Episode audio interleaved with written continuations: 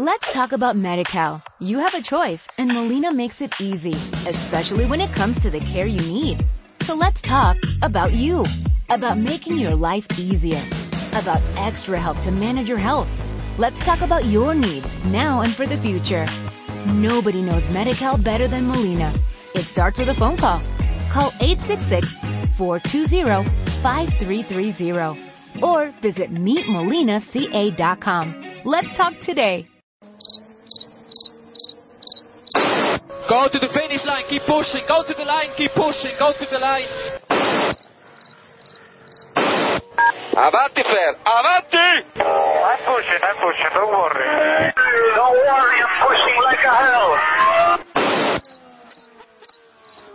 Keep pushing, bellissimo. Keep pushing. Keep pushing, continua a spingere, fantastico direi, fantastico. Hey guys, this is ridiculous.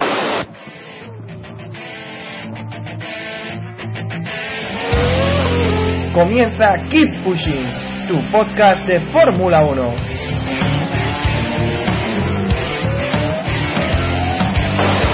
Fucking, fucking Raikkonen.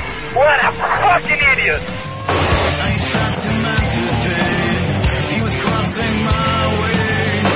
So give me a full power then. Just let me alone, I know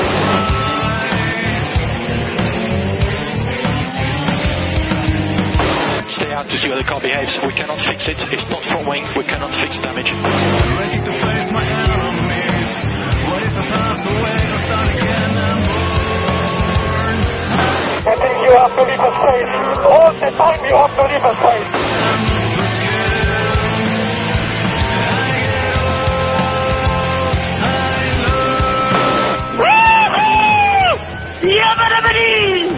Ring ding ding ding ding ding. Bienvenido, estás escuchando Keep Pushing, que estamos grabando ya el capítulo número 80, que va a servir de previa al Gran Premio de China en esta temporada 2013. Hoy tenemos con nosotros un invitado muy especial, lo conoceréis eh, eh, a través de Twitter, se llama José Ramón Lorenzo, pero mm, yo creo que lo vais a conocer más si os digo que es el sórdido de la Fórmula 1. Buenas noches, José Ramón, y muchas gracias por estar con nosotros. Buenas noches y gracias a vosotros. Bueno, hablaremos también de un libro que ha sacado que, que nos va a comentar luego más detalles también y os informaremos de, de cómo ganar un, un libro que nos va a ceder un ejemplar para que lo sorteemos entre nuestros oyentes. Así que estad atentos, que os explicaremos. Y por lo demás tenemos el equipo habitual, ya sabéis, Iván y Jan de F1 al Día. Buenas noches, Iván. Buenas noches, en honor a nuestro invitado. Buenas noches. Jacobo Un Vidal. acento muy bueno. Eh, Hola, buenas noches, en honor a mí mismo, ya está. Vale. Diego Otero también, buenas noches, ¿no? Buenas noches. Buenas noches para David Sánchez de Castro también. Pues buenas noites, joder, buenas noites. Hombre, Sanabres, pues tampoco hay que hacer mucho esfuerzo. Ya te digo yo, apretando un poco de Oporto para arriba. Pues sí. Y Bonanit para Héctor Gómez. Sí, sí, por ahí yo voy aquí a discordando un poco. a reivindicar, ¿no? a reivindicar territorio. Bueno, antes, antes de hablar con, con nuestro invitado ya más a fondo, vamos a hacer una breve, breve previa del Gran Premio de China.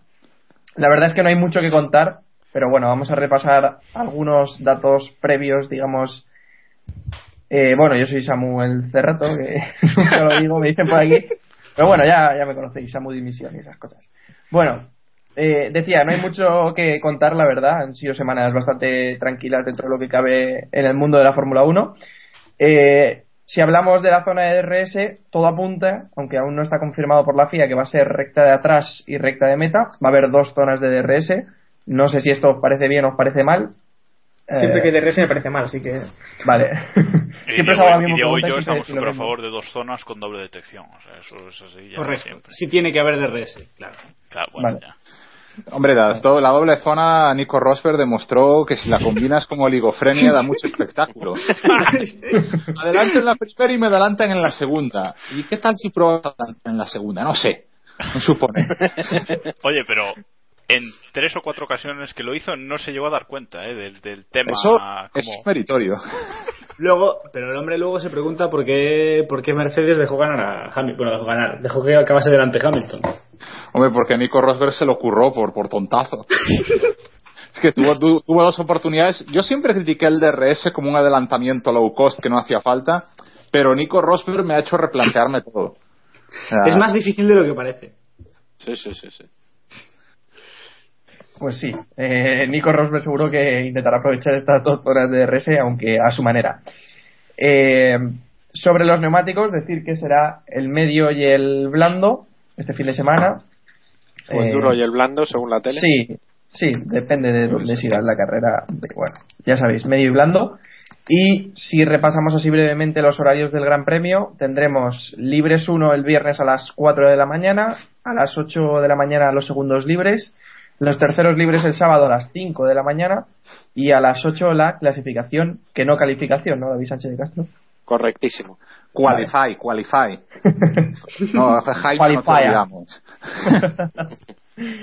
y el domingo a las 9 no toca madrugar mucho eh, la carrera. A las 9 de la mañana el domingo no están puestas las calles, hijo. ¿Cómo que no toca Ya. madrugar? Esto es la. Bueno, es, es la, es la última vez que tenemos que madrugar ya hasta octubre, o sea que tampoco. Hombre, yo me levanto todos los días a las 7 de la mañana, Jacobo, ¿eh? Sí, domingo incluido, ¿no? Muy bien, chaval. Claro que sí. Bien por él, ¿eh? Qué violencia, luego decís que estoy callado. Bueno, le dejamos a Héctor que nos comente qué previsión meteorológica hay para este fin de semana en China. Eh, cualquier preparado, parecido luego con la realidad será pura coincidencia, como dice aquel. No, hombre, pues creo que eh, aquí en China ha llovido bastante los últimos años, pero creo que este año nada de lluvia, lo que sí es lo de siempre, niebla densa que parecerá que está por allí Aguersuar y, y, y la tropa, ¿no? De, con su máquina. Por el humo y tal. Ah, Que- ah. que, que tenemos gente ya. muy lenta en el, entre los oyentes, eso. Sí. Correcto. No, pero aparte de la niebla, creo que lluvia, nada, nada. Cero. Vale. ¿No? Cero lluvia. Lluvia cero seguro, ¿no? Bien, ¿Y de es por, por saberlo, Seguro. por tenerlo claro. ¿De temperatura, mucho calor o qué? No, temperatura fría. Aquí en China. Sí. Vale, vale. Entonces, ¿qué? ¿Degradación de los neumáticos como en Jerez? O... Hombre, Emery. eh, Emery, digo yo. Emery. Emery División, ¿no?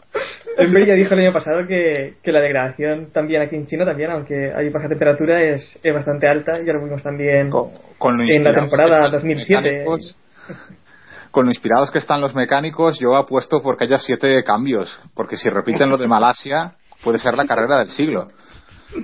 Pero, pero que pongan a los de Force India que los Sí, sí, repartan por todo el. Sí, sí, por sí, todos sí, los sí. equipos. En Un plan freelance. Force India, Sí, sí, de Force. India en cada. Hombre, en cada tampoco hace falta que dejen, que dejen mecánicos. ¿eh? Con Y que los no- mecánicos de McLaren vayan cambiando de, de box eh, cada diez vueltas. No, Yo creo realidad, que Force India eh, reparta tuercas para todos, ya está. O sea, si es que Sí, ¿verdad? En realidad parece que, que Pirelli no se fía mucho de, de China porque suelen llevar el mismo compuesto que, que Australia y Australia llevaron super blando y aquí no se han atrevido a por ese compuesto. Pues veremos, veremos cómo se comportan estas gomas de Pirelli. Bueno, vamos a hacer la porra del Gran Premio de China 2013. Eh, ya sabéis, damos el primero, el segundo, el tercero, o sea, el podio y el undécimo. Y este año ya nos mojamos hasta con la pole. Y la pole. Eso. Sí, sí, sí. Ya este año damos, damos todo, ¿eh? Ya el año que viene daremos hasta, hasta los Marusia, llegaremos. Bueno, vamos a dejar a nuestro invitado que, que empiece, así que adelante, mójate y, y dinos. Muy bien.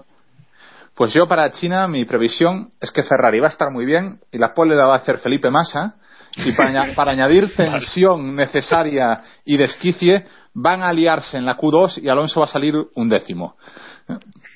Vale, pero- es una previsión para, para ya tener la, la carrera en modo full psicodrama. Perfecto. Y luego la carrera va a ganar va a ganar Adrián Sutil y se va a crear ahí una tensión que ríete de la de Vettel y Weber por a este tío no quieres una botella en el podium o sea van a estar Sutil, Raikkonen y Grosjean eso eso va acepto permutaciones no pero yo apuesto por Sutil porque es lo, lo que te define como persona ¿Y el décimo primero? y el décimo primero Massa siempre siempre Massa tiene que perder posiciones Como siempre. Bueno, Héctor, Yo yo aún estoy pensando que debe pasar una carrera para que se dé ese resultado. y voy a apostar por pole de, de Hamilton, voy a apostar por Mercedes, eh, primero Hamilton, segundo Rosberg, tercero Raikkonen y un décimo Pérez. Oye, si ponen los, los aspersores que querían poner, pues mira, igual sí que se llega a ese resultado, ¿no? Nunca se sabe. Bueno, eh, David. Bueno, sutil es Rayman, ¿no? Tutsi, Tutsi. Más sí, sí, sí, sí, sí. Eh. Héctor, Héctor, repite, repite el- la porra, que no es que aquí nadie apunta y claro. Sí, Acude ¿verdad? rápido. Es verdad. Pole de Hamilton, eh, primero Hamilton, segundo Rosberg, tercero Raikkonen y un décimo Pérez. Vale. Podéis- podemos seguir. A ver. Yo decía, eh, pole de Vettel, victoria de Vettel y hasta aquí podemos leer. Hala, ya no, no, en serio. Eh, pole de Vettel, victoria de Vettel, Hamilton segundo, Kimi tercero y un décimo Felipe Massa. No me gustaba a mí el rollo este de putear al, Pero- al brasileño. Sí, sí, sí, sí. Pri- primero, primero Vettel y segundo Hamilton. Y hay que levantarse mañana un domingo para ver eso. O sea, hay que Sí, ser sí, más sí, persona, sí, ¿eh? sí. Para Sí, hacer sí, esa sí, apuesta. Sí, sí, sí, sí, una madrugado carrera- para esto. Va a ser una carrera de las de mierda. Estas que acabas de hacer la, que acaba la carrera y dices, ¿y esto cómo cojones lo titulo? Pues así va a ser la carrera. O sea, va a ser un co- Ay, bueno. Se te ha cortado, David, pero bueno. Sí, ha sido el pitido. No una mezcla demasiado fuerte, ¿no? ¿No se me ha oído decir coñazo? Ah, vale. No, no, Vale. lo hemos. Es la censura del podcast. censurado. Vale, vale. Bueno, Iván. Eh, yo creo que va a ganar eh, Román Grosjean. Segundo, Sebastián Vettel. Y tercero, Raikkonen. La pole se la damos a Vettel. Y un décimo, Valtteri Bottas. Muy bien.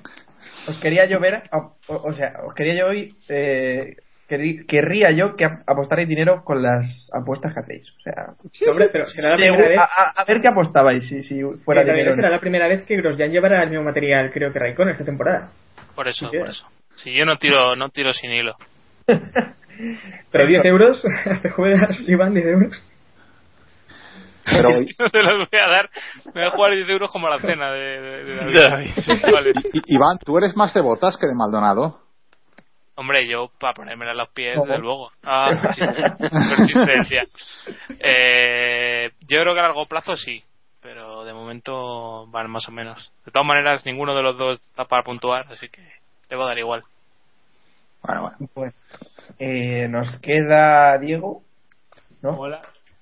Eh, yo voy a darle la pole a Vettel y voy a decir que va a ganar Fernando Alonso con Raikkonen segundo y Vettel tercero. Vale. Y el tercer puesto, por no variar, para, ser, para el Sergio Pérez. puesto, el tercer El- puesto. Un décimo, un décimo. El undécimo. ¿Qué Vale. pasa? Es el tercero, si empiezas a contar como Samu. Vale, correcto. y quedo solo yo, ¿no? Ahora. Bueno, des- y yo. Pero si Vale, no, si no sí. me cuentas, quedas solo. Jacobo, sí, sí, sí, sí. Es que no sabía si te había dado paso ya o qué. Madre Sí, mía. aún, no, aún no hemos empezado a reírnos, así que aún no lo ha dicho. Vale, eh, yo digo pole de Rosberg. Es que no es, que no es creíble. Es que Bueno, no. ya lo hice el año, ya lo hice el año pasado y visto sí. Malasia van, van a ir bien. Eh, bajas temperaturas, va a haber poca degradación, verás. Que sí, que sí. Y victoria de Rosberg también, segundo Hamilton, doblete de Mercedes y Alonso tercero. El de ¿Y adelantamiento de Rosberg con DRS o no? Hay que dejo la duda, dejo la duda. No se hace un doblete de Mercedes si no se matiza.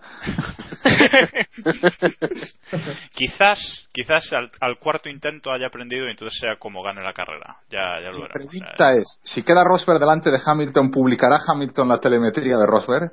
Por supuesto. Bien. Y una Debería, foto de, de sus debería. inter- interioridades, seguro. En ese caso sí que le doy puntos ya por, por mm, los clásicos y ya crear imagen de marca, sí, sí. Bueno, el décimo primero, Sergio Pérez. Vale. Y yo eh, me voy a sumar a, a la tendencia de apostar por Mercedes y digo pole de Vettel, primero Hamilton, segundo Alonso, tercero Vettel y un décimo Adrián Sutil. Yo no apuesto por la victoria. Ni, ni, ni por un podium, tú no lo quieres ver con una botella en la mano este año, en el cajón. Sería interesante, sí. Para que engañarnos. No, pero, pero, bueno, el, el- tema es el podio que has dicho tú, o sea, Lotus, todo Lotus arriba y sutil. O Ese es el- Exacto. el, sentido del espectáculo. Y que tenga, y que, tenga que, que estar ahí al lado el, el Lux, al lado de su y la botella. Sí, sí, lo veo. A Dirresta, ¿para qué lo queremos? Podrían haber tenido un equipo de ensueño con Sutil y Adversuari y ponen a ese soso. O sea, El otro al menos les ponía música, ¿no? ¿qué, qué, qué- qué no hacía Jaime? ¿Qué no hacía Jaime? Este solo va en falda. Este solo va en falda. Bueno, vamos a recordar que podéis participar con nosotros. Bueno, conmigo no, porque la empresa esta de David Castrol me está troleando. Así que. Ya no tengo nada que eh, ver con esa gente. seguro, seguro. Pero Samuel, eso- recuerda los resultados, ¿no? Recuerda cómo va la clasificación. Es que te- te- tengo un problema, que, que no me deja loguearme. Entonces no puedo ver los resultados. No, no, no. Los resultados que se escuchan en el podcast post Malasia, si los quieren saber. Ya no Sí, todos Castrol. Si Castrol me deja de trolear, eh, daremos los resultados. Nada, os animamos a participar. Tenéis en nuestro blog kipushing.wordpress.com en la barra y- derecha tenéis un banner que pone eh, el podio del motor Castrol. Ahí le pincháis y os explicamos en una entrada cómo podéis eh, participar con nosotros. A ver si nos ganáis o no nos ganáis, o si os ganamos. Que- Ojo, que estoy, estoy de este podcast estoy liderando la, la porra Castrol y la Liga Fantástica también. ¿Estás Es el que líder? me parece lamentable. No, hombre, digo, digo de los que estamos aquí, me parece. Ah, ¿Cómo lo haces para liderar una porra seria y, y la porra de Castrol? Apostando O sea, por Maldonado quiero- siempre, apostando Claro, a es seguro. Maldonado. Maldonado, Maldonado la competición. Es que- Tengo Maldonado y Sutil, así que muy bien, muy bien. No. Eso, eso no puede Eso- fallar nunca. Eso no puede fallar. Le falta Hamilton y Williams, ¿eh? Joder. Yo es que Williams aún están un poco apagados. Yo sé que harán grandes cosas esta temporada, yo lo sé. Sí, sí. Eso tiene que reventar por algún También, sitio, eso. pero Cuando les quiten las pegatinas ya verás qué guay. Venga, venga, chavales. Ritmo, Venga. ritmo, ritmo. sigamos. Que vamos con la actualidad de esta semana, que de, de verdad es realmente interesante. Eh, Jacques, Jacques Villeneuve, embajador de la campaña sobre eyaculación precoz. Eh, noticia En imprescindible. En pero principio con- creemos que es contra la eyaculación precoz. Sí, No imagino. estoy imagino, seguro- porque- no estoy seguro que sea a favor. Bueno, yo, yo una vez recibí una carta en mi casa de la Asociación Española del Cáncer y me daban, que, equivocándose en la dirección, claro, porque no era para mí, decían, y le damos las gracias por ayudar a la difusión de la enfermedad. Y yo digo, perdón. o sea, que, que- realmente lo de tener buena intención y meter la gamba está muy extendido. Mi, mi favorito, Javier Gurruchaga, cuando totalmente tajado, vestido de señora, decía, el apartheid. ¡Qué horror, ladies and gentlemen! El apartheid es uno de los actos más encomiables de la humanidad. Y dije, bueno, aquí ya vale todo. O sea que sí, lo de la eyaculación, aceptamos cualquier cosa. Sí, sí. De, de hecho, hoy he acabado de leer sobre un test maravilloso que hacen los urólogos, que no conocía y que se publicará en breve en el blog. Adelántanos Lo- algo. Pues. Esta es la historia de, de un señor escocés troleando a un doctor. Entonces, básicamente, cuando va al urólogo, el hombre este tiene la teoría acertada de que los urólogos son unos cabroncetes que quieren torturarte y hacerte que vivas en la miseria, que te practican un estiramiento escrotal que es de todo punto innecesario. Entonces él lo que hacía siempre era, cada vez que le tocaban algo, hacer, ¡Oh, sí! ¡Más! ¡Sí! ¡Ah! Gritando así. Y es como una evolución de todo el troleo que le hace al doctor hasta que el doctor intenta devolvérsela haciéndole un test, que me acabo de olvidar ahora del nombre, o sea, cuando lo publiquen mañana en el blog, se, se verá, que es eh, tener cinco días de abstinencia y por la mañana te levantas, te limpias bien dentro del prepucio y es, en- y con cuatro tarros, en un tarro, cinco mililitros de orina. El siguiente tarro totalmente lleno. El tercero, con el contenido de una eyaculación de las 7 de la mañana que hay que tener en moral. Y el cuarto, la, la orina por eyaculación. O sea, el, es, cumplir años está muy mal. O sea, que yo entiendo que, que Villeneuve apoye cualquier ca- causa porque es que la, la vejez es, es- es lo que tiene. Pero oye, por lo menos se ha convertido en un mito ya, para, por fin, para mí, ¿no? O sea, Al nivel de Pelé. O sea, la está ahí. o, o mejor aún, porque oye, al mezclarlo la eyaculación con la velocidad de la Fórmula 1, yo, yo mi rabia es que esto no hubiesen hecho un anuncio en plan dúo cómico que fuesen él y Nelsinho, ¿no? Que Villeneuve dijese, porque lo importante no es la potencia y la velocidad, sino el Nelsinho. Efectivamente, lo importante es hacerlo todo en el momento preciso, en vuelta a 15, curva 13, o era al revés. sería magnífico, sería magnífico. Ay, ay, no, hoy vamos sobrados de noticias de noticias sórdidas, ¿eh? O sea, hoy, hoy estos Todo, días- todo. Sí, sí, sí. Lo hemos preparado. No, no, en serio, la semana ha venido sola. O sea, las noticias No, no, estas no han- la semana, el día. El día ha venido día, el día ha sí. venido redondo. Sí, sí, sí, sí, sí, sí. Sí, sí. Totalmente, totalmente. Bueno, algo más que decir sobre Villeneuve. No, que es un poco el, el resumen de su carrera, ¿no? Un poquito. Eya- Eyaculador precoz, es verdad. Es- es- esta- sí, sí. Sí, sí, sí. Ay, cómo sois. Bueno, eh, otra noticia súper importante es que Richard Branson será azafato de vuelo de Air Asia el próximo 12 de mayo. También un imprescindible, ¿no? Tres años después de la apuesta, ¿eh? Sí, hijo puta, anda que se juega la pasta y tiene que estar. Menos mal que no depende de la pasta de Caterham de, de la apuesta de Richard Branson, porque jodo. Seguro que le hizo una así a España. No, pero el anuncio, el anuncio está muy bien, porque, bueno, el anuncio que han hecho hoy, eh, ¿cómo pone? Café, té o yo, ¿no? O algo así, ¿no? Entonces, Sí, sí. parece que aparte de, de hacer de zafata, pues puede ofrecer unos servicios adicionales durante el vuelo. ¿no? Ojo, ¿eh? Es lo que da a entender. Cuidado. Cuidado. Ojito, ojito. Cuidado ahí eh. los servicios que puede es ofrecer un Richard poco como, como volver ahí la época cupletera camarera hecha té, ¿no? en, en memoria a mi idolatrada Sara Montiel, que hoy estoy de luto, estoy... Menos, menos mal que luego Margaret Thatcher me ha alegrado el día, pero con Sara Montiel empecé mal, empecé mal la mañana y dije, joder. Oye, pero ¿qué problema has tenido ahí con Jenson Button? Después también te ha jodido ahí un poco el día, ¿no? Es que, es que, claro, o sea, yo digo, todos los pilotos ingleses calladitos, no dice nada, los equipos ingleses calladitos, y va este a presentarle sus respetos a esa. Yo digo, pero Jenson, yo te quería, ¿qué me has hecho? ¿Qué me has hecho? O sea, qué oportunidad para callarte. Tú mira a tu antiguo compañero que no ha dicho nada. No sé, me, me, me ha... Son tres puntos negativos para Jenson los que lo tengáis, ¿eh? O sea, que mejor que mañana se dedique a estrellarse contra Pérez o algo así, porque arranca mal el fin de semana. Si se estrella contra Pérez, digo, son 10 puntos extra por hacerlo contra un compañero de equipo. Y si lo hace con puntos de estilo ya... o sea, Exacto. Si se estrella contra Hamilton, pues primicia, le doy cinco puntos y se estrella contra Hamilton en recuerdo de los años vividos, aparte del factor por dos de hacerlo contra.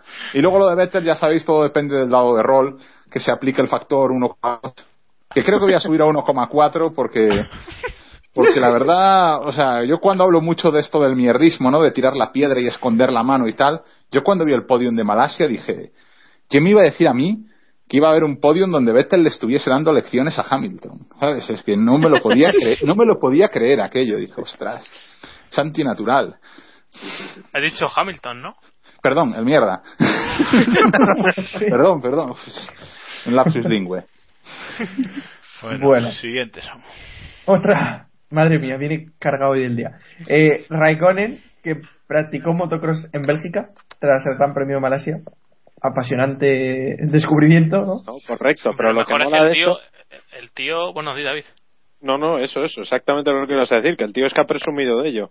O sea, no ha sido tan mierdas como Weber o Montoya de, no, es que me he lesionado jugando al tenis. No, no, Mm. este tío si se llega a pegar la hostia dando con el- es- en esto del motocross, que podría haber pasado perfectamente, el tío hubiera colgado la foto. Incluso hubiera habido vídeo. O sea, es que es así. Vídeo Eso de es la operación, ¿no? El espíritu de. Juanito, Sí, que sí, le llaman. total- Totalmente, o sea, este tío tiene unos... co- Y claro, te digo una cosa, y si Lotus no le gusta, posiblemente lo que jodería y diría, pues nada, pues echarme.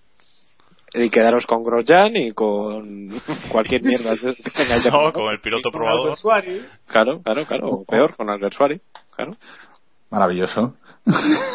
No, pero recordad, que necesitamos a Kimi, necesitamos a Kimi. Kimi no fue esta pretemporada, no esta pretemporada, no, la pasada pretemporada, que se fastidió la muñeca también. O sea, Sí, acabas de fichar por Lotus, te vas a correr a las motos de nieve y te jodes la muñeca. Bueno, pues esta ¿Verdad? es parte de ser Kimi. Eh, ¿Le falta algún vehículo por, por llevar? Motos de nieve, ahora una moto, eh, rally, estuvo en la NASCAR también.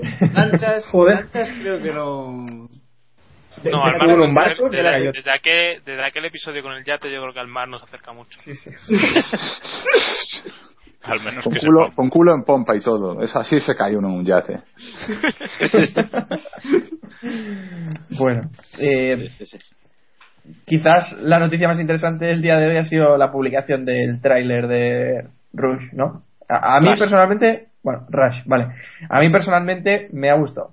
O sea, sé que alguno quizás no está de acuerdo, pero a mí me ha gustado y tengo ganas de verla en el cine. Creo, creo que por, por alusiones, y esta vez incluso Sí, creo sí. que va a ser la parte más seria de- del del podcast, creo que José Ramón debería analizarnos el, el, el tráiler. Vale, como parte, o sea, como parte entendida del cine. Ah, aquí que la, la labor de, de montador, que también me ha tocado hacer muchos trailers. Entonces, lo, lo primero es, los planos de los coches son la leche. Y yo solo por eso lo, Sí. lo voy, a ver, voy a ver la peli. Más uno.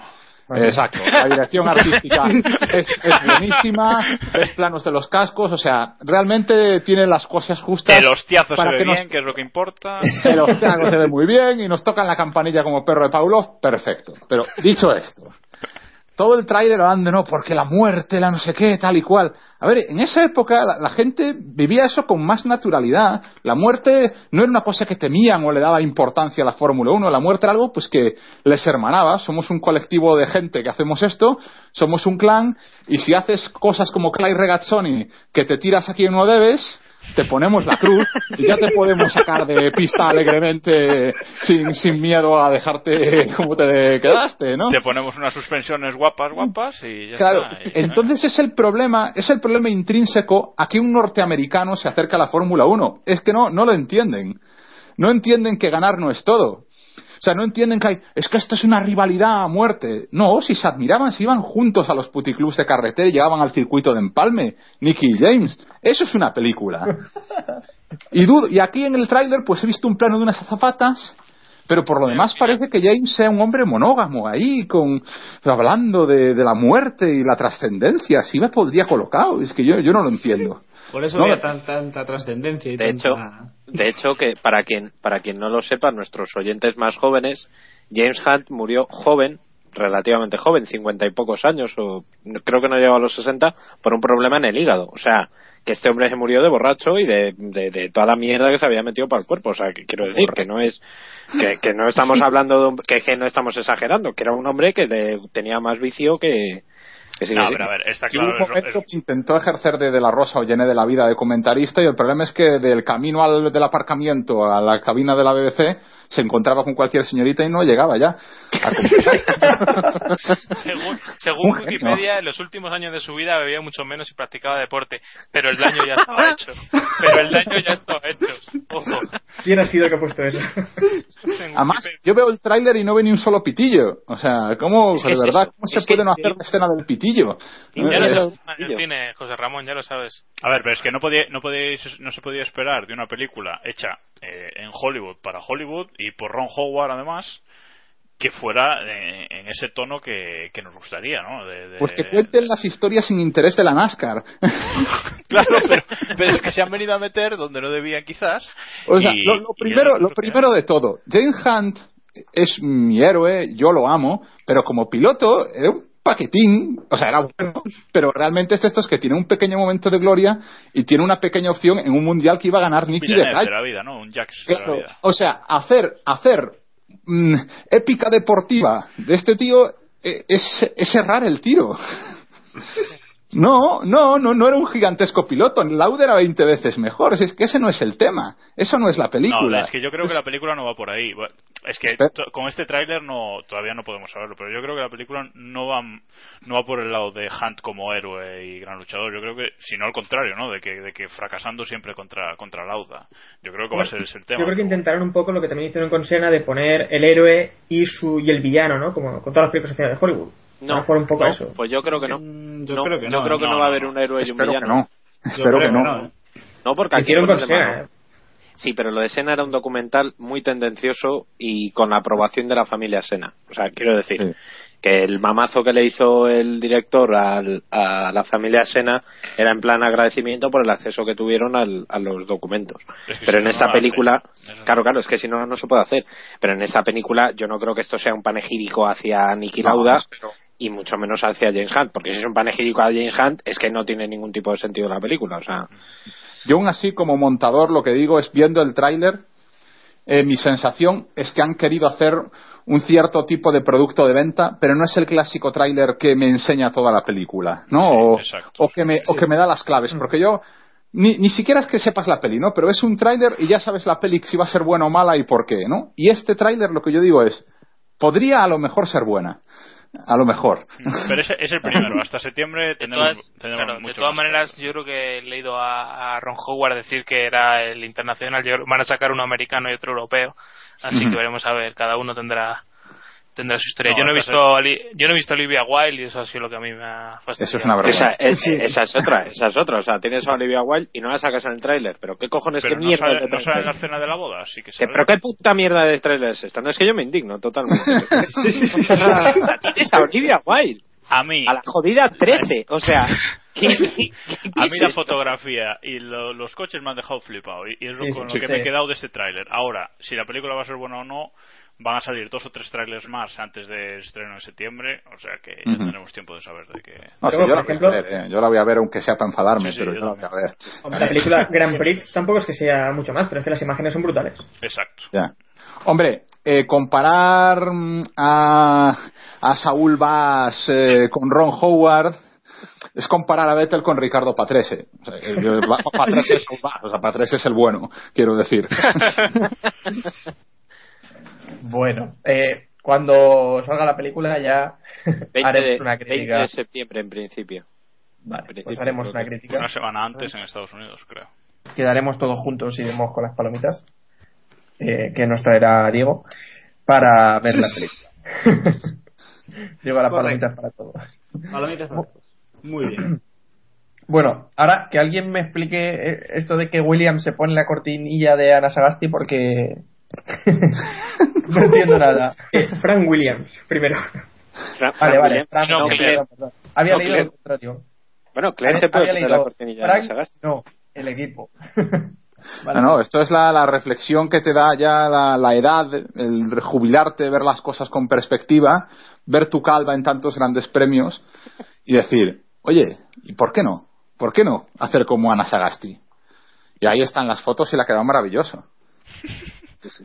Creo yo, Bueno, maravilloso, maravilloso no sé si es la palabra, pero la Yo creo que está, está estupendo, Frank, y, y de hecho algunos están creyendo ver mensajes cifrados en las fondas de la cortinilla. Por telemetría. ¿Y qué O sea, yo piensas creo de que su, eso- hija, de su hija como heredera, gran heredera del equipo? A ver cómo descubre algo gallapufos en la herencia, agárrate tú. Pues sí.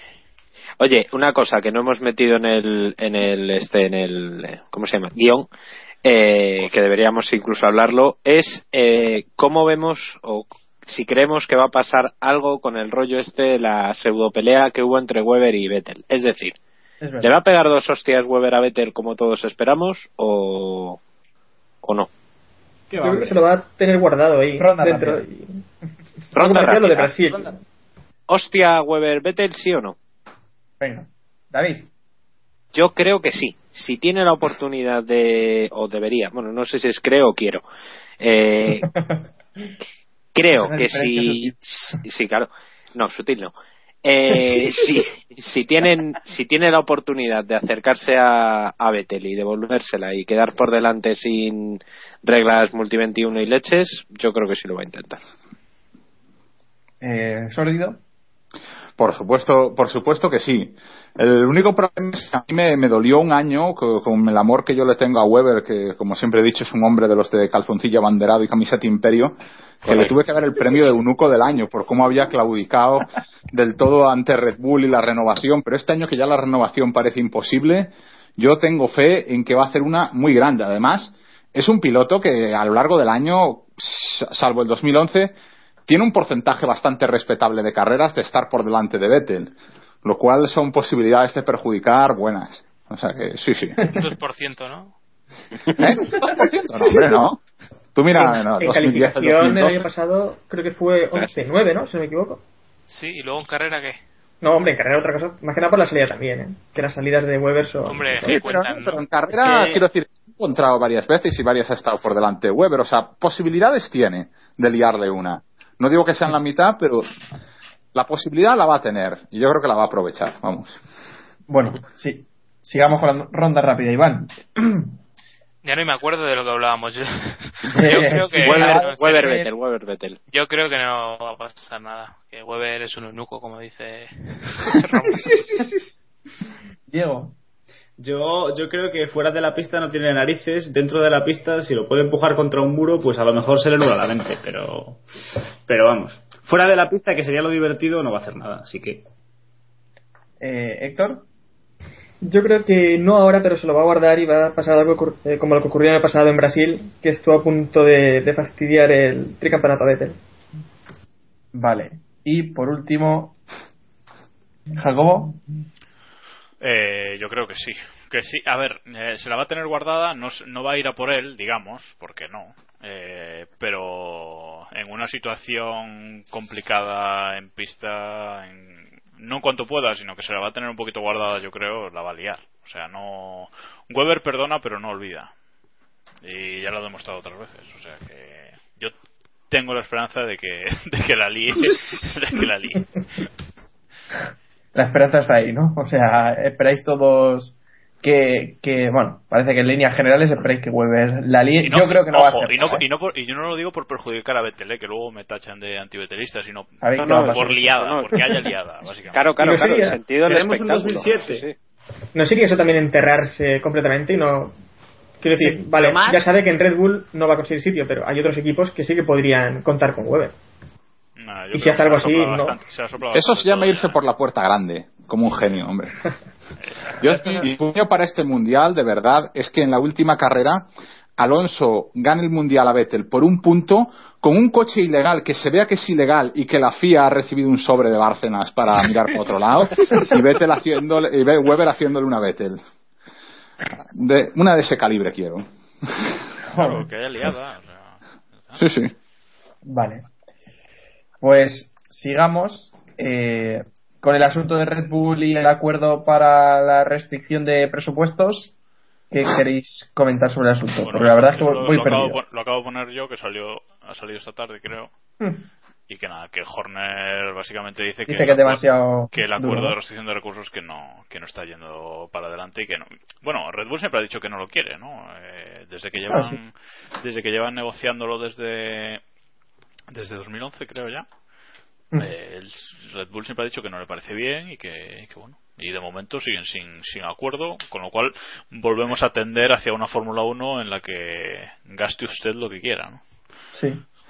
Y, Pero bueno, eso está bien siempre ya que gastes con alegría, ¿no? Como Briatore, o sea, que el dinero se vea. O sea, a, mí, a mí lo que me escandaliza de la Fórmula 1 es pensar que Ron Dennis tiene más dinero que Briatore y dices, ¿y ese dinero para qué? Entonces, si, si, se, si se gasta así de una forma demencial y graciosa, yo estoy en contra de limitaciones. Yo, yo sé que Iván pensará lo contrario, ¿no? Hombre, hay que ir mirando. ¿Ya viste lo que dijo Claire Williams el otro día? Que lo primero que había que mirar era la pela y luego ya. si eso Sí, ganar aunque- carreras ¿no? Pero- Aunque Sí, yo leí, me leí el cómic de Adam Parr y he de decir que es la, la mayor decepción de lectura que he tenido en mucho tiempo. Sí. O sea, es que es, es un corte y pega de notas de prensa. Yo esperaba un poco más de rencor y trapos sucios hacia Eccleston, pero es más correcto que de la Rosa, ese señor. Sí, sí, sí. O sea, ¿cómo hacer, cómo hacer un TVO en el que sale Hugo Chávez y es más, más blanco que médico de familia? Es que no lo entiendo, no lo entiendo. Tienes a Chávez, a Maldonado, al señor que se va a peinar como Anasagasti y nada. No lo ese momento de ese momento de dureza en el que sale explicándole a Nico Hulkenberg que no va a contar con él ni siquiera ahí ¿Y te, te parece duro? ¿Te parece duro? no por eso te digo que ni siquiera ahí, ahí Sí. Eh, has hecho la pole, pero nada, mira, chaval. no. ¿Qué te Pa' puedo tu decir, casa. no? Que os iba a decir yo, eh, ¿se ha sabido algo más sobre el asunto de Marusia con la FOM? no no O sea, en cual- principio siguen sin un acuerdo. hombre han salido en las carreras acuerdo debe haber De haber acuerdo. Sí, habrá acuerdo. Ah, vale, vale, bueno. pues- pues. Habrá, vamos, digo yo, no sé. No. si salir pueden salir lo que no hacen es no cobrar Sí, que, que es lo más estúpido. O sea, que- Yo con lo que me esperaba yo de Max Chilton, que es un piloto que tiene ahí el respaldo de Taki Inoue para tumbar su leyenda. Y no. Esta gente son, son como Nico Abad, necesitan un par de carreritas para soltarse. No, no, sí. Menos, menos. Ojo, ahora que dices, ahora que dices Matt Chilton, ayer su hermano Tom que quedó tercero en la segunda carrera del Mundial de Turismos, demostrando una vez más que la pasta a veces, a veces incluso te lleva a ganar carreras o bueno, a hacer resultados decentes. Sí, sí, sí. Pero sobre el tema de, de Marusia, eh, el equipo dijo que el problema iba a ser de la FOM, que la FOM no les podía sacar a ellos si no firmaban el acuerdo, así que si les han sacado, está ya por lo firmado, se supone. Sí, hombre, sí. Ma- Marussia va a acojonar a Eccleston, claro. Sin duda.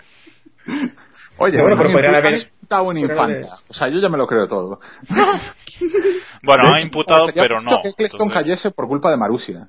¿No os parecería genial? O sea, Sería demasiado mierder.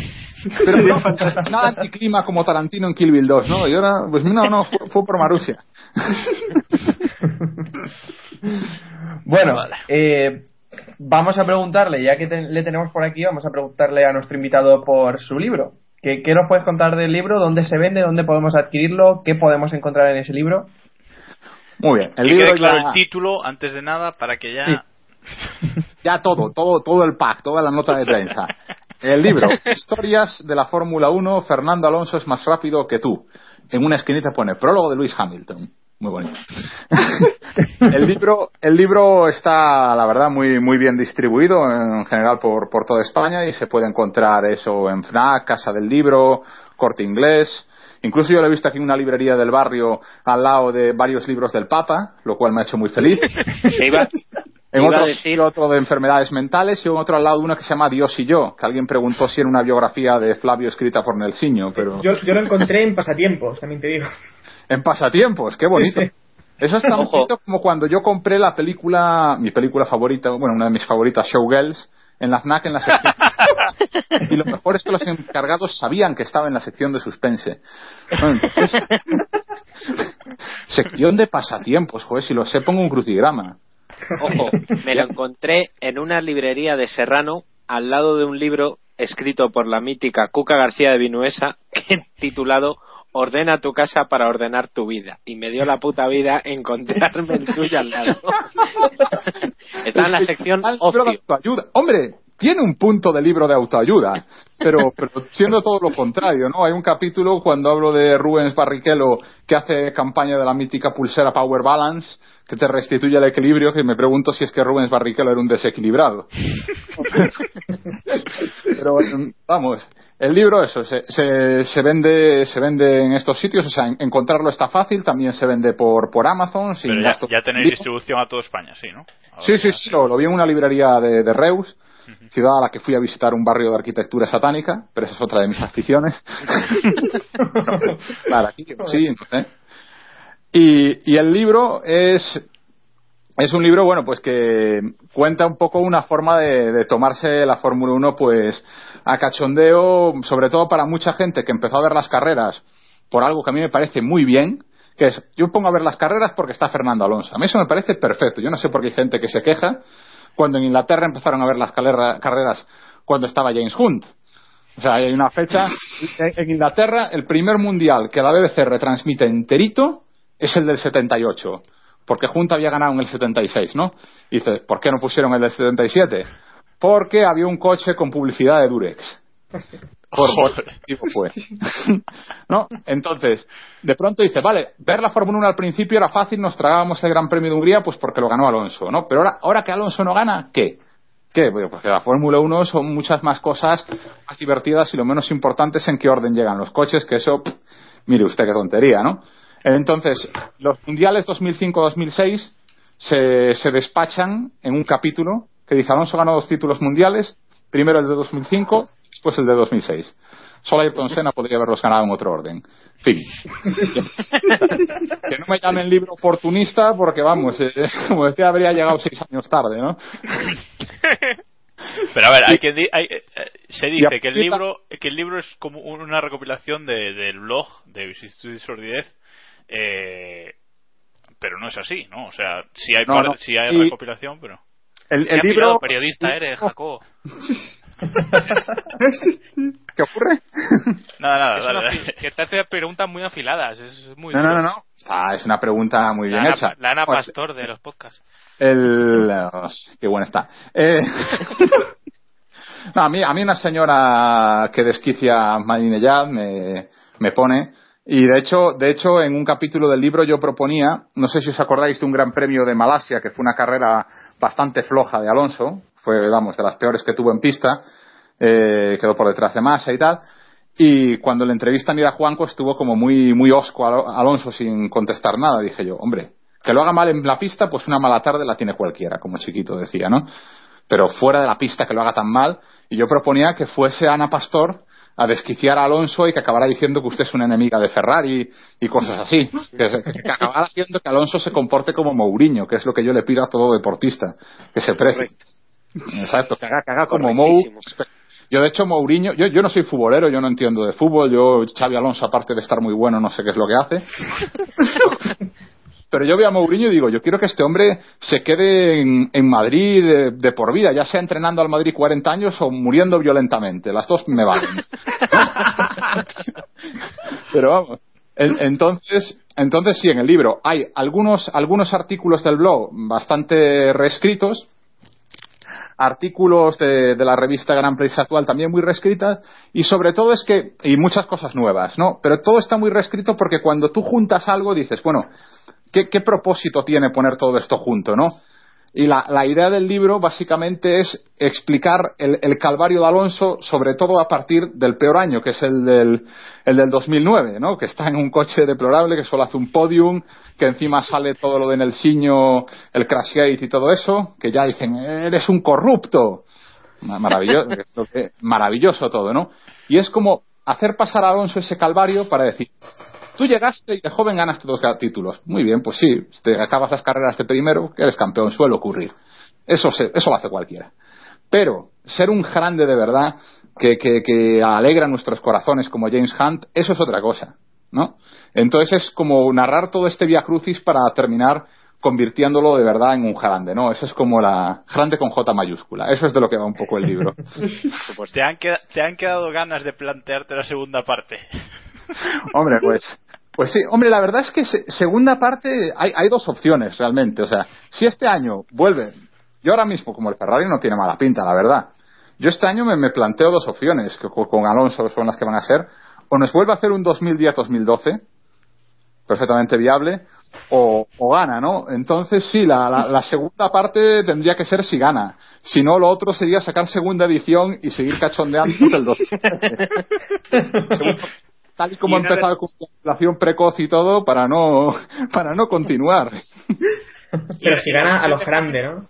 a lo, a lo grande. Hombre yo quiero yo quiero una este tío ya derrotó a Schumacher ya triunfó inumantinamente con un coche malo. Yo ahora quiero una victoria corrupta. Que, que, que de verdad me lo humanice porque a mí a mí lo que me encanta de Schumacher es que es un cerdo no Es- eso me lo hace humano y maravilloso Correctísimo. o sea, yo cuando la gente dice, es que Senna es mejor que... No, hombre, no, si Schumacher, esa maravilla del 94, el 97, eso es un piloto de verdad, hombre. Eso es donde está la gracia. Él nunca ocultó que era un guarro. Eso es muy bonito. Entonces, yo, yo creo que a Alonso le falta un poco esa, esa desvergüenza, ¿no? O sea, yo creo que tendría que venir Caravante o restos del equipo Hispania a asesorar a Ferrari para, para dársela. Pero en Ferrari mimbres hay, ¿eh? Mimbres hay, cuidado. Estamos hablando, estamos hablando del equipo que decidió dejar sin mundial a Clay Regazzoni por tirarse a la querida del Comendatore. Oye, mira, y eso, eso, que habla, eso que hablas de Ferrari, de Ferrari ahora, que ha salido ayer o antes de ayer, que salía Peter Winson hablando de que de que ahora Ferrari le ha hecho un coche a Alonso que no le va bien, que las suspensiones o no sé qué, la verdad es que no, no lo oí, quien tenga más información que hable ahora o calle para siempre. ¿Y qué, qué, qué te parece eso de que Ferrari le haga un coche malo para Alonso? Eso es grandioso. Si lo hubieran hecho aposta, serían, serían unos genios del mal, ¿no? Pero de momento no hay muchos indicios, ¿no? Yo, yo quiero esperar a que, a que estalle algo en la escudería, que algo tiene que pasar. A mí, de hecho, la carrera de Malasia me encantó porque fue una forma de subirle la confianza a Felipe Massa, decirle, mira, ya eres un ser humano, ya mejor que todo, ¿eh? te estamos apoyando, te estamos dando la estrategia óptima para que hagas el undercut y tal. Y, oye, no, que hemos pensado que no. Eso solo lo puede hacer así de bien Ferrari, ¿no? Es como, no, mira, Felipe, serás un eunuco toda la vida. Es que así funciona el, el proceso de la castración, ¿no? Pues yo espero grandes cosas, pero de momento esto me parece un poco aventurado. Yo a Alonso lo veo muy, muy tranquilo, ¿no? Demasiado. Está incluso- De- depende por dónde, ¿eh? Depende Sí, no, dónde. pero incluso ya, mira, en lo que vayamos de temporada ya ha cometido dos gambas más que el año pasado. Sí. Yo, eh, José Ramón, eh, ¿crees que alguno de estos jóvenes pilotos puede llegar a convertirse en un grande? ¿Alguno de Eh, estos de la parrilla? O sea, a ver, eh, del año pasado para mí Maldonado ya, ya es un grande. O sea, Ma- Maldonado ya es mi, mi héroe con su sentido de la justicia bolivariana. Muy español, por otra parte, que es que, que se jode el coronel que no como rancho, ¿no? O sea, yo, yo- tú me has hecho malo, algo malo y yo te endiño con el coche. Pero no vas a acabar la carrera. Es que eso da igual. Lo importante es la justicia. Yo vi en directo ahí en el circuito del Gran Premio de Valencia y cuando se llevó puesta Hamilton, la, la- la- la felicidad tan inmensa. Pues, claro, realmente, Ham- eh, perdón, el mierda estaba conduciendo como un retrasado. Dice, si tienes los neumáticos destrozados, tío, ve lo más rápido que puedas sin estorbar al que está adelante y a lo mejor hubiera acabado cuarto, cuarto. Al ritmo que iba hubiera acabado séptimo, peleando tanto con Maldonado, se le estaba echando encima a todo el mundo. Y no se le ocurre cosa mejor que sacar a Maldonado de pista, porque no le dejó espacio. Maldonado dijo, ¿ah, sí? Tomar por culo. Le hace falta poco a Maldonado también, ¿eh? Sí, sí, sí. Una, una pregunta complicada, si no quieres que me la contestes. Eh, ¿Crees que Vettel o Hamilton, el mierda y el mierdecilla, pueden llegar a ser un grande? ¿En algún, en algún momento? Mira lo que te digo, además creo que lo que en el libro lo digo varias veces, yo como tengo una educación de los jesuitas, o sea, aunque sea una atea yo aquí tremenda, pero tengo educación jesuítica, siempre quiero redimirle, quiero redimirle, ¿no? Porque, porque es verdad que, que Hamilton da mucho espectáculo y tiene mimbres maravillosos y, y apunta grandes cosas. La chonifiesta que hizo el año pasado, donde... ¿Cuál de eh, todas? eh, que fue, fue genial, porque primero llegas, te montas una chonifiesta y vas al hotel y regateas de 5.000 libras a 3.700 libras, ¿no? Ya es como, empiezas bien. Pero luego tienes un diálogo que ya le hubiera gustado escribir a Billy Wilder con la gorda esta inglesa con sus lorcillas de, eh, tú no bebes, pues entonces tráeme una copa. Eh, un genio, ¿no? Entonces, yo creo, y yo siempre quiero darle una oportunidad a Hamilton, pero luego como, como dije en el, en el blog, eh, al final el mierda es como el clásico desgraciado que tienes una Coca-Cola excelente y le echa un chorro de Ribera del Duero para jodértela, ¿no? Que hace esa cosa tan maravillosa en boxes, equivocándose, y luego tiene que decir, es que debería estar Nico aquí. Yo digo, es que así no, así no. Entonces, Yo- no sé, bueno, el momento de la telemetría o lo de, o lo de Baton en Twitter son grandes momentos. Eso Yo, es. yo creo que yo creo que Hamilton ya se merece entrar en el, en el territorio grande. O sea, lo de, que- lo de boxes, lo- por ejemplo, lo hizo Alguersuari, pero lo de la telemetría o lo del follow Ah, con, es con Baton, verdad. eso ya es... Y lo grande es como lo hizo Baton lo de boxes, entrando en un equipo que no se parece nada al suyo, al de Red Bull, en 2010 creo que fue en China. Sí, sí.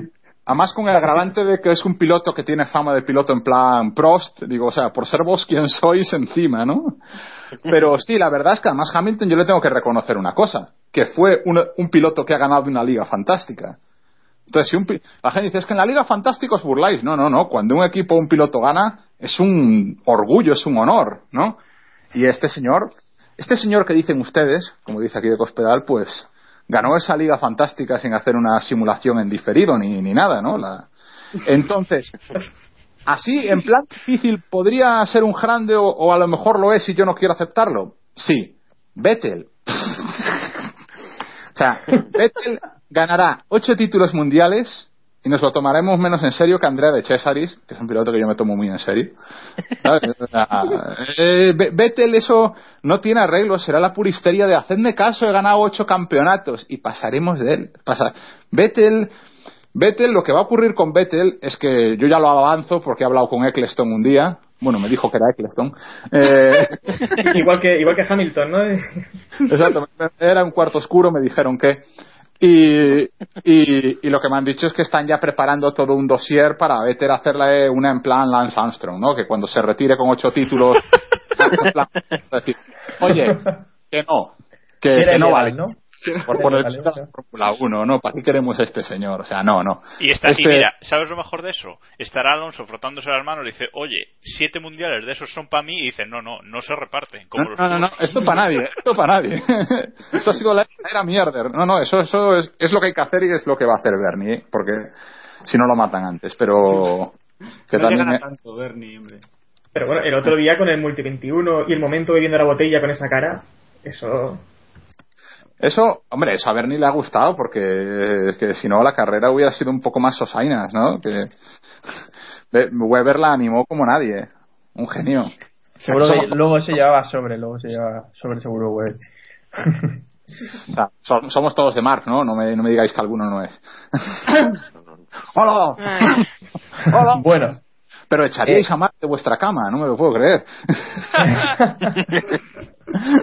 el señor que pone de acuerdo a todos los ciudadanos y ciudadanas, o sea, no, no puede ser. España se hunde. bueno, que tenemos varias preguntas para ti por Twitter. Eh, dijimos que ibas a venir, dijimos que, que era una semana increíble para tener a Lorenzo pero no sabemos por qué nos hicieron según qué tipo de preguntas, porque... sí, sí, sí lo sabemos. Y es porque la gente se pensaba que esto sí, es un sí, sí, serio. Debe ser que hay gente que no nos oye, en la puta vida nos ha de oír. Pues se pensaba que teníamos a Lorenzo para el piloto de motos. Sí, sí, si, queréis, si queréis respondo las preguntas del troleo nivel Obviamente, claro, obviamente. De las preguntas que hemos recibido obviamente para, para nuestro invitado. Correcto, sí, sí. Dale, Samu, venga. Vale. Eh, Miguel arroba mi Beltranre nos dice ¿Cómo fue la relación con la escudería y qué ambiente había cuando hubo el problema con Rossi? ¿Pensaste en cambiar de equipo? Todas las noches. Todas las noches.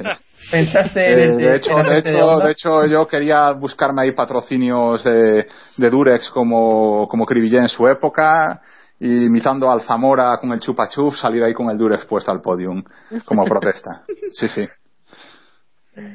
Bueno, eh, Marta González Ferna nos dice, ¿no le extraña la manía que le tienen a algunos en España, siendo el mejor piloto y sin haber hecho nada malo? Pues sí, es, la envidia de la envidia de deporte nacional, correcto. Exactamente, no, pero además ya no es solo la, la envidia, sino una cosa que, que ocurre mucho, que la, la, gente está como muy adolescente, ¿no? O sea, ahora mismo eh, en, en Twitter, hablándolo con un amigo, decía, Igual en tu libro puedes poner el libro de una de las pocas personas a las que Fernando Alonso no ha bloqueado en Twitter. ¿No? y, y, yo digo, bueno, pero es que ¿por qué Fernando Alonso te tiene que hacer caso en Twitter? O sea, ¿qué, qué rollo tan adolescente tienes? Si no te quiero ir, pues no te quiero ir. Oye, aguántate, vive con ello. Un momento. Ronda rápida. ¿Quién está bloqueado por Alonso en Twitter y quién no? Diego. Pero ninguno, eh, no, ni siquiera lo sé. Aquí ninguno, creo. ¿Eh? No, ¿Quién, no, no yo, sigue yo, Alonso? yo, ¿Quién no sigue Alonso en Twitter? Sánchez de Castro sí que está yo, bloqueado. Yo estoy bloqueado. Yo estoy bloqueado. Por culpa del hecho de F1 al día. Yo, yo también estoy bloqueado. F1 al día también está bloqueada. Eso es una página grande. Como sí, sí. Ahí, ahí, ahí. dándolo, dándolo todo. Solo Diego, o sea, solo David y yo. Me voy a poner en la biografía de Twitter. Oye, oye a lo mejor estoy bloqueado y no lo sé, ¿eh? pero soy un poco Intenta con el logo. Yo no la sigo, no me puede mandar mensajes privados. De todas formas, de todas formas a, a, relación que dices eso, me he dado cuenta que me la pelfa bastante que me tenga bloqueado Alonso porque sigo recibiendo todos y cada uno de sus tweets.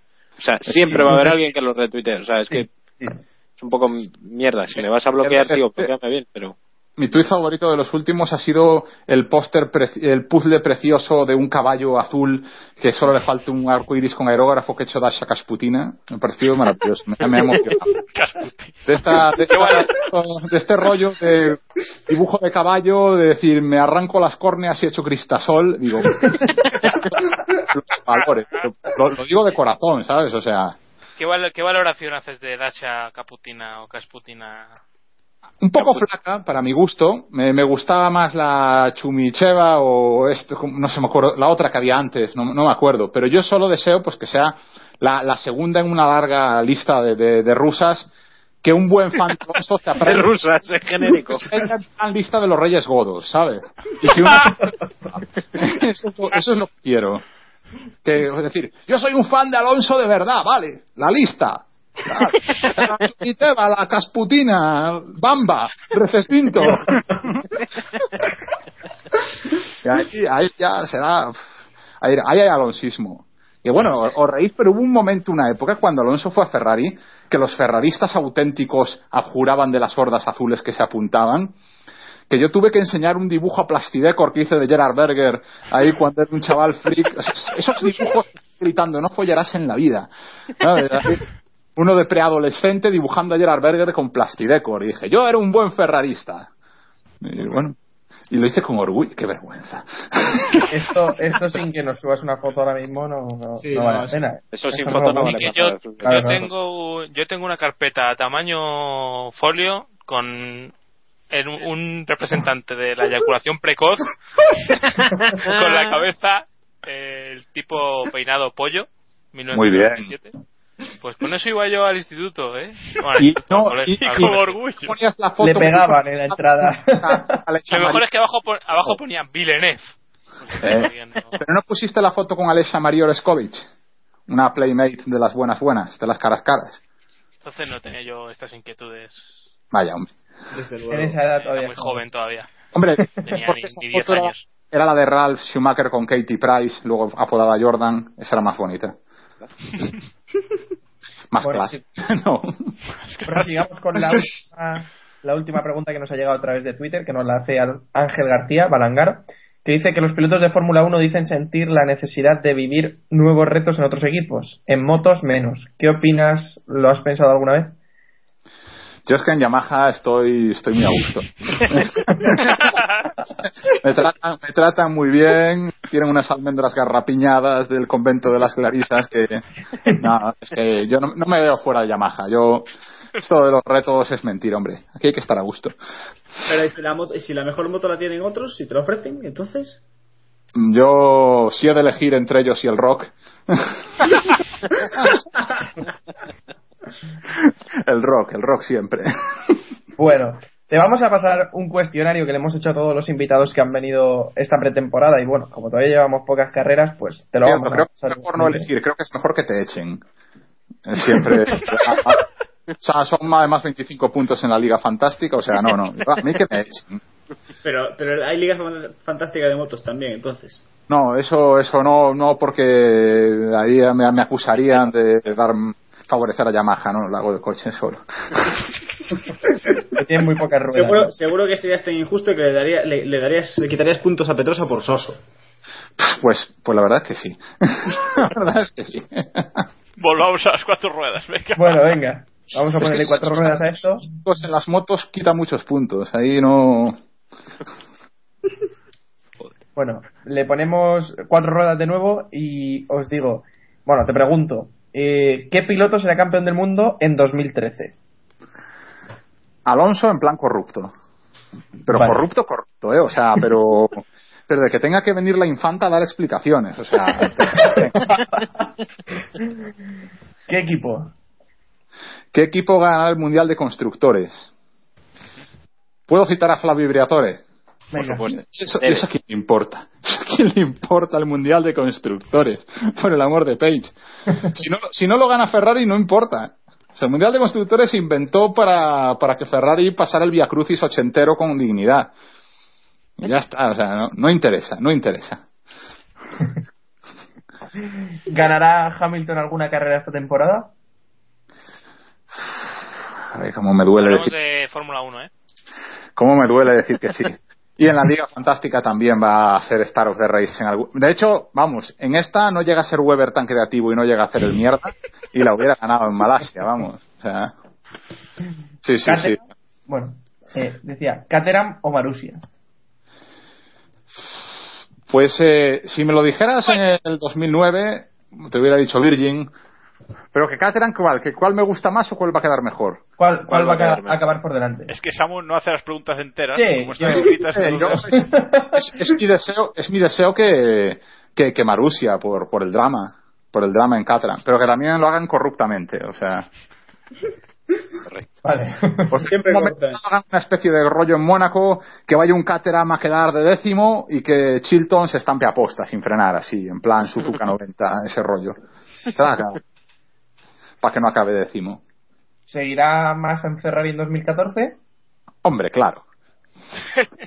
Entonces ya la siguiente pregunta no te la hago. Así, así de, así de a- a- sin decir nada más, ¿no? O sea, sí. A Maldonado. Yo ficharía a Maldonado, por supuesto.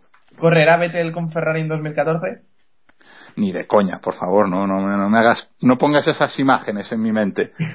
So- so- sobre todo porque realmente, de la misma forma, y esto Iván lo sabe bien, de que existe el piloto Williams, gente que se la sopla todo, ¿no?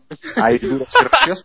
Está el piloto Ferrari, que son pilotos macarras, chulescos, que no, no son de relaciones públicas, que no aspiran a que ve. Y es que yo, menos, piloto menos ferrarístico que, que Vettel, no veo. Alonso es, es muy ferrarístico. De hecho, todos cometemos el error de ir a los foros de Autosport, cosa que no se debe Sí. hacer. Cosa que no se debe hacer.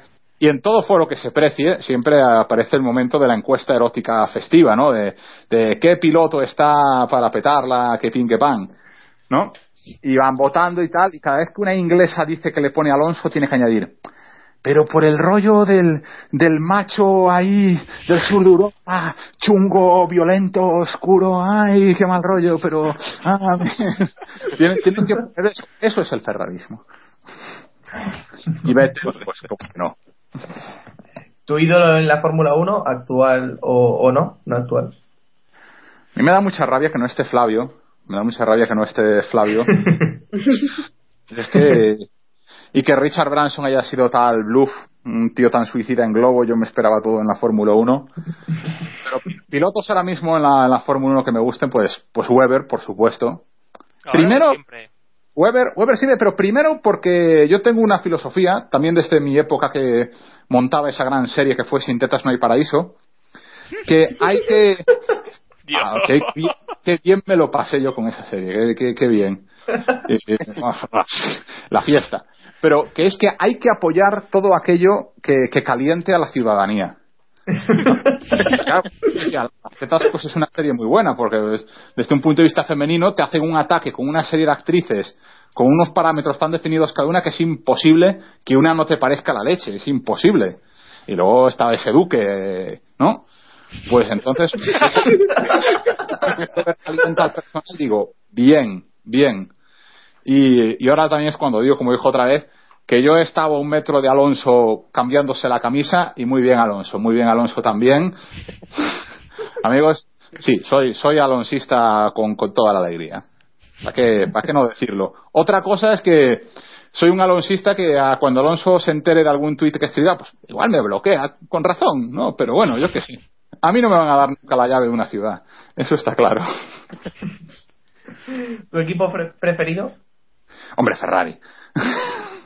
Vale. Es que hay. La otra opción es Williams, sí. Vamos a decir que la otra opción es Williams, porque hay valor, pero yo creo que es que no hay, no hay más opción que Ferrari. No, no, no concibo otra cosa. Como le dije a Héctor, esas dos opciones no son compatibles. Son muy compatibles. Dale, que no. Williams y Que no. Son de quien no se quiere mojar, de los ecuánimes. ¡Ostras! Aquí ya con bala, ¿eh? ¿Cómo se nota que estoy leyendo cierto libro? Aquí, aquí. O sea, que no puedo mezclar Ferrari y Williams, ¿no? Claro. No. No. Pero no, no, yo no puedo, no puedo admirar el desprecio olímpico de Patrick Head por los pilotos con el afán homicida del comendatore hacia Regazzoni o cosas así. No sé. Es que son dos épocas distintas. También es verdad, pero bueno, oye, son todas épocas buenas. Sí, sí, sí, sí, sí, sí. Todas- hombre, no, yo, yo sí, yo, yo soy del, yo soy del drama y el sufrimiento del, del ferrarismo. De hecho, me parece que la única etapa verdaderamente oscura de Ferrari es cuando Schumacher prohibió tomar vino en las comidas. Ostras, pero, tío, sí, vale, rendían mal, pero y la risa, ¿no? Perdono porque nos dio luego grandísimos momentos de órdenes de equipo, de humillaciones a Barrichello. O sea, al, al Kaiser hay que quererle. O sea, no, no, no querer a Schumacher es no querer a tu madre. O sea, no. No, no. ¿Ayrton Senna o Alain Prost? ¿Cuántas milésimas de segundo esperáis que tarde en responder eso? Vamos. A lo mejor no, a lo mejor no el segundo y medio que le metió. Y, y no des, y no des la contestación que, que sabemos que. La puedo dar, la puedo dar, la puedo dar. Dala, Mejor dala, no. Dala, dala, dala. Dala, dala. Si nos cierran el podcast. Me gustaría más darla, me gustaría más darle el 1 de mayo, pero la doy ahora. Un piloto que se mata es alguien que no ha hecho bien su trabajo. Hombre ya. Con Vale, lo cual, Edición en el pro- podcast. Con lo cual, pros. Correcto. Yo he, he llamado a iVox ya y nos han puesto más explícito este, o sea que Ya.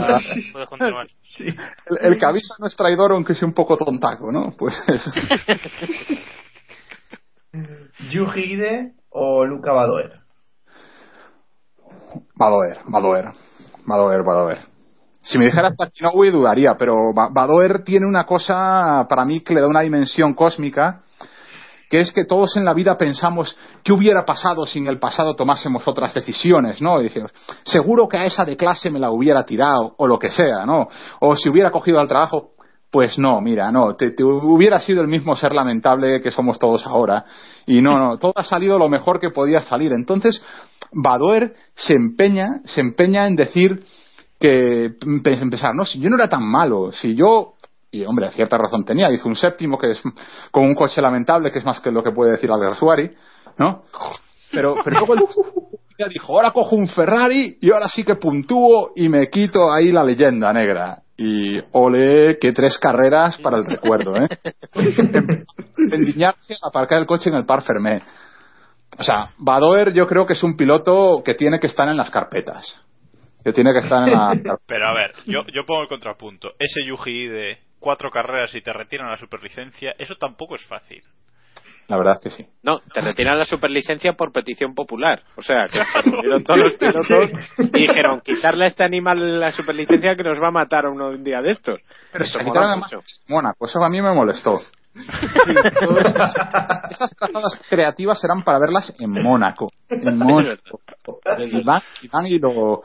Pero he dudado un poco, ¿eh? O sea, Yuji Ide me, me parece que, que, que es cierto que la leyenda de Taki Inoue lo eclipsa un poco de más. Se merece, se merece más, Yuji. Domenicali División, sí o no. Hombre, no.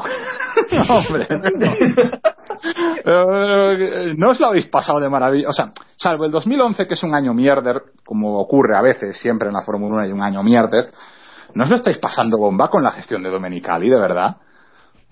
¿No os parece, mar- ¿no os parece que el Ferrari está dando un espectáculo maravilloso? Lo, peor es que cuando parecía que lo empezaba a hacer bien, llega a Malasia y rompe Alonso el alerón y no lo mandan parar. O sea, que ahí ya está empezando otra vez el tío a, a meter mano. Donde Pero ahí, debe. hay, quien fue, hay quien fue el macarra. Hay quien fue el macarra de los dos. Yo creo que fue un poco a medias, ¿eh? A ver, a ver, fue un poquito medias. Realmente es que la, la pu- si, si fuese una carrera de parar en la vuelta 10 lo hubiesen metido, eso está claro. Como era de parar en la vuelta 4, oye, por- y por lo menos apechugaron, ¿sabes? Dijeron, pues sí, mira. O sea, me pareció una actitud muy Mark Webber de, sí, la he cagado, ha salido de pena. Así es como se hace contar, ¿no? Que los, los australianos son gente, entendámonos, que es, es un país que un presidente del gobierno fue a la playa, llegó una hora y se lo tragó y desapareció. Hay cangrejos que persiguen hasta que te endillan o se mueren ellos y viven al lado de los cocodrilos. O sea, son gente pues que dicen las cosas como, como le vienen. Yo he trabajado con un director de publicidad australiano y un momento dado me dijo, pues mira, los australianos somos muy no bullshit y te diría que Mark Webber es un tío super no bullshit hasta para los estándares australianos. De hecho, de hecho lo dijo Barrichello en un, eh, en un podio, lo dijo Barrichello en la sala anterior al podio, que dijo, no, es que es australiano, como diciendo... estaba, eh, estaba Mark Webber diciendo algo, no sé lo que está diciendo, y de repente ve que hay una cámara y se calla. No, no recuerdo bien lo que está diciendo. Y es cuando, cuando viene Barrichello y dice, no, es que es australiano, como... Son muy, son muy grandes. en Voy a Australia. Como Stoner, que recordarás grandes batallas con él, supongo, también. Sí, Entonces, sí. Yo- australiano grande. Yo, yo era mejor porque mis espartanos lo dicen, creo. Hay una cosa que, que- que- que me seduce es ser tan odiado como Cristiano Ronaldo. Yo creo que todo personaje que, que concita tanto odio es en sí mismo interesante.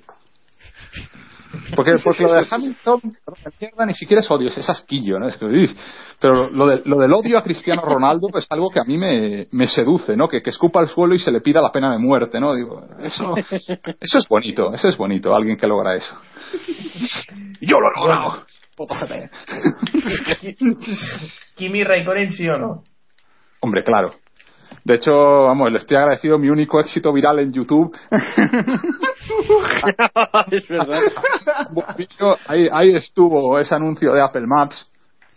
Dicho, dicho esto, yo cuando yo soy aquí con mi Perrings, eh, intenté cuando al Apple Maps buscar varias direcciones a las que tenía que ir y todo el rato me enviaba descampados, pero John Carras, John Carras, o sea, cerca, cerca de la cañada real y de, y de entrevías y... En donde la sede de HRT. Eh, Exactamente. Correcto. Ahí, ahí cruzas, cruzas la carretera ahí corriendo encegado y ya tienes ahí todo entre vías. Está muy, muy bien. Y dije, Apple quiere que me pegue un pico. ¿Qué es esto? y así, así mataron al, pobre- al pobre Kimi, pero, pero vamos. Sí, sí, ahora la, la última le, le he sincronizado un chiste de Eugenio porque me he fijado que Kimi con esas gafas oscuras que se pone puede, si se busca Kimi Raikkonen y el sentido de la vida, ahí está eh, eh, explicando yo tengo 80 años y hago el amor ocho veces al día. Eso es malo. ni es bueno ni es malo. Eso es mentira. Coño. Bueno, chicos, y la última, ¿quién tuvo la culpa eh, en McLaren de lo que ocurrió en McLaren en 2007? Hombre, Ron Dennis, no, no, no le quitemos méritos. O sea, que no hay que confundir que, que no sepa decir una palabra cuando puede decir 20 con que no tenga arte y salero. ¿Sabes? O sea, un señor que tiene dice materia fecal en vez de mierda, hay que reconocerle su, su mérito. Y pues McLaren eh, es un equipo que le caracteriza tener el peor departamento de recursos humanos de la historia y creerse que es bueno. O sea, como Ricky Gervais en The Office, pero con menos chistes, ¿no? La- ostras, ¿Os imagináis que, en vez de quitaran a Martin Whitmars con lo mal que lo han hecho y pongan a Ricky Gervais? Y que, y que esté sentado ahí Sergio Pérez preocupado por el mal ritmo de McLaren, se le acerque Ricky Gervais en plan así confidente y dice, oye Ricky, mira, es que me he estado tocando el testículo y noto que tengo un bulto, no se lo he dicho a nadie. qué equipazo, qué equipazo podría ser. Pero sí, lo de McLaren fue, fue Denis, fue Denis, un genio, hombre. Yo lo, lo odio, pero amo odiarle. O sea, soy muy ambivalente con, con ese señor. Tú, tú eres súper a favor de que echen a Martin Whitmas y vuelva él, ¿no? O sea, sería lo que revitalizaría el equipo. Hombre, la, la verdad es que si vuelve, si vuelve Ron Dennis, habría, habría más bilis. Yo, yo creo que si vuelve Ron Dennis, Alonso pilotaría mejor. Yo, es, es como Mourinho, ¿no? Y Necesita- Briatore en Ferrari, entonces ya... Eh, ese es el único caso en el que yo echaría a Domenicali, para poner a Flavio. No, ¿qué ¿Imagináis pasa? a, No, no. ¿imagináis a Briatore en McLaren? O bicefalia, para que todo sea un Cristo. Briatore en McLaren no podría. Es lo más contrario, es un... no sé. Bueno, Demasiado, lo odian demasiado, es una pena. Pues si os parece, vamos a ir cerrando ya este episodio. Os recordamos que vamos a sortear un libro de, de nuestro amigo Sordido, así que eh, estar atentos por Twitter que explicaremos por ahí, o por Facebook, que tenemos menos seguidores. Así os hacemos que, que nos Y sigáis como nos también por calentemos, lo hacemos por Google Plus. Y peinarse con Ahí, Google Plus no existe. Por 20. Por 20, sí, por 20. ¿Pero qué vais a pedir? ¿Que se pongan así como Anasagasti? ¿O.? Por Badu, vamos a... Oye, no lo vamos a descartar, José Ramón, eso. No, no sé. bueno, explicaremos, vamos a ver qué se nos ocurre y lo explicaremos ya por Twitter cómo ganar este libro. Bueno, José Ramón, muchas gracias por estar con nosotros esta noche y por, Muchas por gracias a amenizarnos esta por previa. sufrir Varias de las cuales están en el libro, otras estarán, si se reedita este fin de año con un capítulo y Alonso fue campeón, se pondrán sin ninguna vergüenza como si fuera una película de Jesús Franco, que en paz descanse. Exacto. Hombre, a mí me gustaría más, yo estoy pensando si en el libro hablo de Sara Montiel y Aurora Bautista o no. Con lo fan que soy yo de Locura de Amor. Vean Locura de Amor de Juan de Orduña. película. no hay Tenemos película. todo, motos, cine, hoy ya vamos servidos.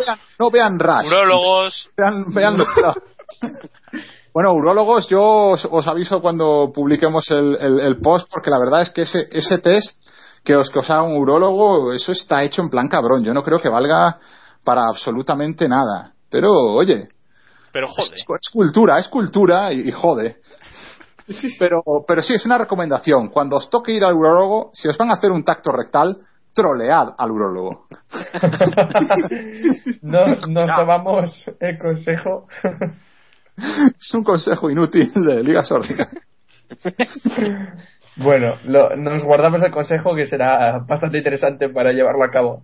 Bueno, lo dicho, muchas gracias José Ramón por estar con nosotros y muchas gracias también al resto del equipo y a todos los que habéis aguantado hasta aquí escuchándonos, también muchas gracias. Os recordamos que podéis contactar con nosotros a través de twitter.com barra kppodcast, en facebook.com barra keeppushingf1 y en el correo electrónico que es keeppushingf1 arroba gmail.com. O sea, podéis eh, contactar por donde queráis. Además, tenéis nuestro blog que es keeppushing.wordpress.com y nos podéis escuchar en iVoox y en iTunes. Y ahora ya cerramos este capítulo número 80 y volvemos en unos días para repasar lo que suceda en Shanghai, en el Gran Premio de China de esta temporada 2013. Muchas gracias por escucharnos y recordad, keep pushing al máximo. Adiós.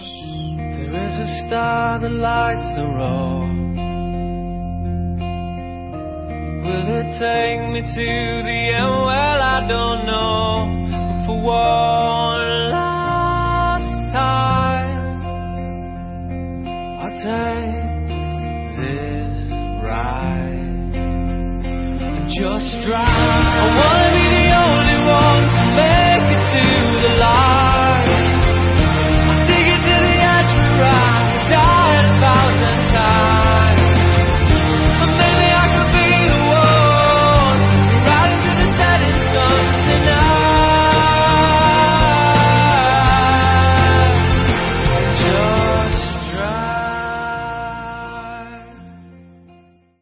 Let's talk about MediCal. You have a choice and Molina makes it easy, especially when it comes to the care you need. So let's talk about you, about making your life easier, about extra help to manage your health. Let's talk about your needs now and for the future. Nobody knows MediCal better than Molina. It starts with a phone call. Call 866-420-5330 or visit meetmolinaca.com. Let's talk today.